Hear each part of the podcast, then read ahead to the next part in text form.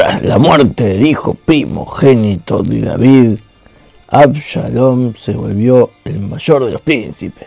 Debido a ello, y por su inusual hermosura resaltada por su atractivo largo cabello, lo hizo envanecerse hasta estar seguro de que él estaba destinado a reinar. Y por eso hoy, entre el resumo cultural, la caída de David, parte 3. Ahora esto es personal. Para lograr su ambición de ser rey, Absalón comenzó una campaña política para mejorar su imagen pública. Necesitamos un candidato con nombre, prestigio e influencia en medios. Como los príncipes solían levantarse más tarde que la gente común, él decidió hacer lo contrario, levantarse a propósito lo más temprano posible, pararse en la puerta del Gran Sanedrín, el Parlamento de Justicia, donde la mayor cantidad de gente pasaba para sus audiencias o juicios, y allí a todos los trataba con amistad. ¡Me gusta, me gusta! Y les hacía sentir que ellos saldrían favorecidos en el juicio, sea quienes sean.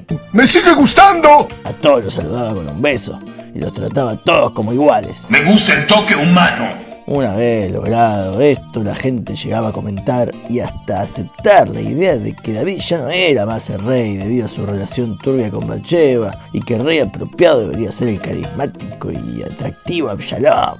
Excelente.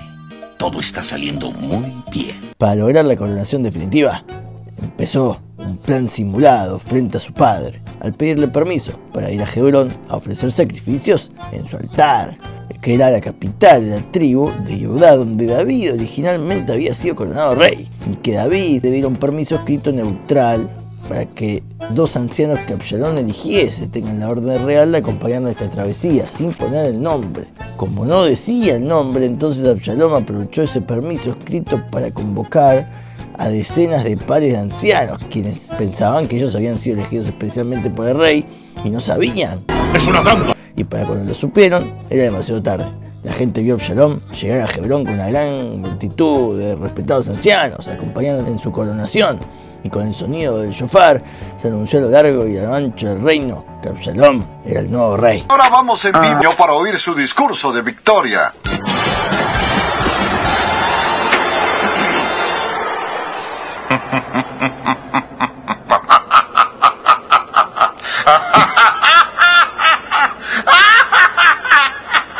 Y miren nada más lo feliz que está.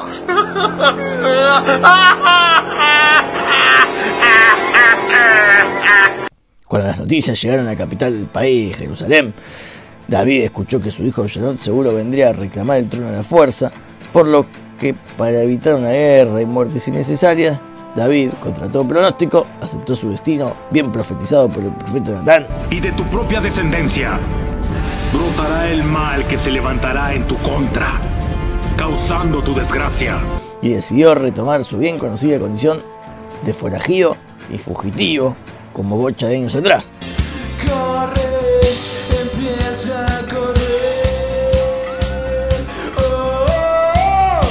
Huye, huye lejos y nunca regreses. Así que sin muchos preparativos, se las tomó de allí junto a su séquito de 600 guerreros, héroes y fieles seguidores de su época de forajido, a excepción de Agitofel, su fiel, ya no tan fiel consejero y maestro, quien al ser abuelo de Bathsheba estaba resentido por lo sucedido con su nieta, así que desertó a David para unirse al bando de Absalom. ¡Maldito monstruo! Y David dejó el palacio y la ciudad de Jerusalén a pie, sin carrozas y sin comodidades, descalzo, humilde, en una marcha digna de ser recordada ante los ojos de todo el pueblo por la tristeza de la situación. A veces pasan cosas muy tristes en esta historia y a veces alguna lagrimita, algún pañuelito hay que tener cerquita.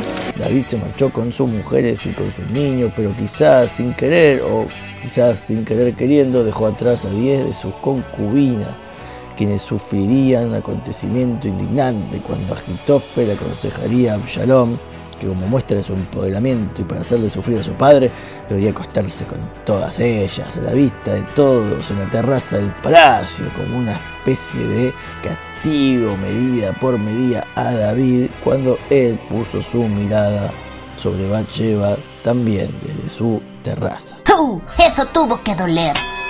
Varios encuentros y acontecimientos inesperados y otros no tan inesperados ocurrieron en la vida de David. Pero como son muchos, te voy a resumir solo algunos, ¿está claro? Ok, polilla. Como por ejemplo la aparición de un imponente y celebrado sabio llamado Jimmy Ben Gerá, miembro de la familia de Shaul, que al ver al rey forajido y su séquito le insultó. Bufarra, bufarreta, bufarrón, sopapa, come niño, pimentero, bayoneta, sacacorcho, cucurucho, banderino, chupete. Y no solo que le insultó, sino que también le tiró piedra. ¡Ay, este hombre está enfermo! Y a pesar de que el ejército de guerreros de David podría haberlo ejecutado en el acto, por órdenes de David, aceptando el sufrimiento como parte de la voluntad divina, soportaron todos en silencio la granizada de maldiciones y piedras durante todo el camino, de paso por la ciudad de Bajurim hasta su salida. Lo que no te mata, solo te hace más fuerte. Yo lo rebanco re David, la verdad, con su nivel de autocontrol piadoso y que se coma a la vez tantas simulaciones, tanta desgracia. Y en vez de quejarse o reventar los zapatos, se pone a componer y cantar canciones, poética, alabanza y reconocimiento a Dios. Bah, ahora se entiende por qué era digno de la dinastía, de la cual resurgirá el mismísimo Redentor, Mashiach. Amén, hermano. De regreso en el palacio de Jerusalén, el nuevo y legítimo rey Absalom disfrutaba de su ilegítima inauguración como rey, acostándose con las concubinas de su padre. Hicieron partusa y comenzaron a planificar una estrategia militar para perseguir a David, a su séquito, destruirlos para siempre y así perpetuar su reinado tranquilo. Soy indestructible. Todo marchaba relativamente bien, hasta que empezó a marchar relativamente mal, porque no contaban con la astucia de David, y le había enviado a su amigo Hushai para hacerse pasar como fiel a Absalom, a quien logró aconsejar una estrategia militar opuesta a la propuesta por Agitofel, y lo hizo con tanta persuasión que Absalom tomó su palabra. Rechazó la de Agitofel, quien al sentirse rechazado y presintiendo que todo esto llevaría a su caída y al retorno de David, Agitofel se ahorcó. Suicidio. Por fin. Voy a hacerlo. Chau, Agitofel, siempre te recordaremos por las dos enseñanzas que enseñaste a David ante su alta traición. Una, la de estudiar siempre con otro para adquirir más sabiduría. Y dos, la de entrar a una casa de estudio de Torah con sumisión y reverencia. Así es. Espero que os haya iluminado. Ahora sí, de regreso al palacio, Hushai había logrado convencer a Absalón que para atacar a David espere un tiempo y no lo haga de forma prematura. De esa forma podría amasar un gran ejército adecuado para vencer a David, lo que permitió al mismo tiempo a David un changüí para descansar en su travesía y recuperar su fuerza. Para entonces David y su gente estaban con Mahanaim, con severa escasez de comida y todos elementos básicos de supervivencia, y con la noticia de que pronto tendrían que lidiar con una batalla ultraviolenta con el ejército de Absalom. Y cuando pensaban que morirían antes de hambre y sed, llegó la ayuda menos esperada.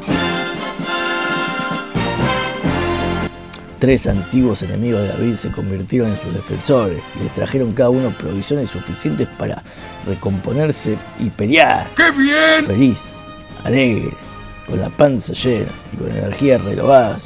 Al ver el cambio radical de acontecimientos a su favor, David compuso una canción y organizó su ejército para la guerra, dividiéndolo en tres bandos, cada uno con su general específico.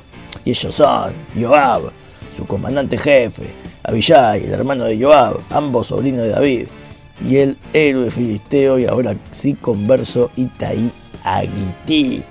Aunque David quiso acompañarlos, ellos prefirieron que David se quedase y haga lo mejor que sabía hacer, rezar, porque entre sus rezos y el poder del ejército tendrían mejores opciones de ganar. ¡Ay, qué gran verdad! Así que antes de marcharse, solamente David les aclaró que por favor no maten a su hijo Absalón, que él tanto quería, por más que ahora su enemigo. Señor, sí, señor. 20.000 soldados de Absalón cayeron en batalla y cuando Absalón trató de huir con su mula, su querido y amado pelo largo quedó enredado entre las ramas, colgante de un roble, mientras la mula salió disparada de los nervios, dejándolo entonces colgado entre el cielo y la tierra, sin posibilidad de escapar. Espero que esto no aparezca en la Biblia. Uno de los soldados de David lo vio y fue a avisarle al comandante Joab, quien decidió hacerle caso omiso al pedido de David de no matar a su hijo. Así que le arrojó tres flechas al corazón del príncipe. ¡Qué bien! Pero en lugar de matarlo, milagrosamente siguió vivo. ¡Qué mal! Entonces le ordenó a 10 de sus sirvientes para que lo rodeen. ¿Lo mato estilo pandilla o estilo ejecución? Escucha tu corazón. Que viva el rey. Ahora sí, Absalom murió. Se ha ido, pero hay que admirar su espíritu. Joab hizo sonar el shofar de la victoria, anunciando el fin de la guerra. ¡Ganamos!